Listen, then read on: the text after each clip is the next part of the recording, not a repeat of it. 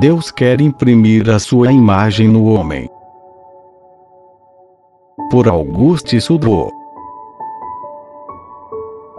A vida espiritual é o conjunto do trabalho da graça e dos esforços da liberdade humana, a fim de reproduzir na alma a semelhança perfeita com Deus.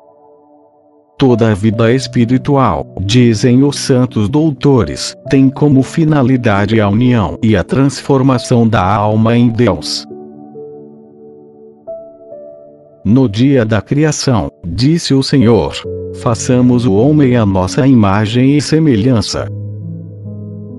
O pecado original veio destruir o divino plano. Deus, porém, recomeçou sua obra e a prossegue em cada um de nós. O trabalho de assimilação começa no batismo, quando Deus derrama na alma a sua graça santificante, com as virtudes e os dons inerentes. A alma recebe então como que uma emanação da divindade, que lhe penetra a substância e as faculdades. A graça põe uma beleza divina na substância da alma. E confere às faculdades da alma o poder de operar divinamente, tornando-a participante da natureza divina. Portanto, Deus tende a reproduzir-se. Como o calor aquece e a luz ilumina, Deus diviniza.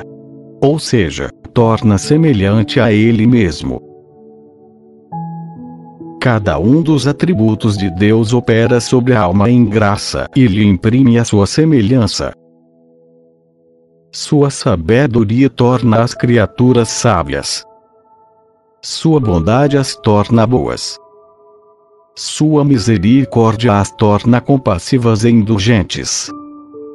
Sua longanimidade as torna suaves e pacientes.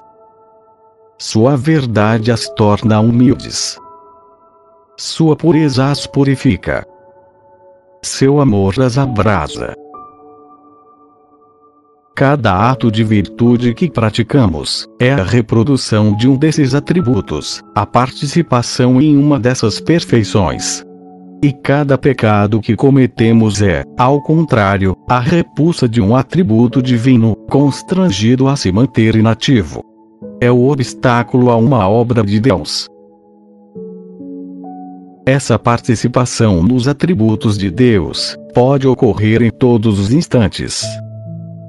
Cada um dos nossos atos de virtude é como o transbordar da divindade em nossas almas. Como nossas almas têm uma capacidade imensa para receber, e como é infinito o oceano das perfeições de Deus, as almas generosas que não se abrem pela metade, mas inteiramente, tornam-se maravilhosamente ricas. A divindade as cumula de bens. Deus, tendo em si toda a beleza, as embeleza e transfigura. Sendo a onipotência, as fortifica. Sendo a própria santidade, as aperfeiçoa e as santifica.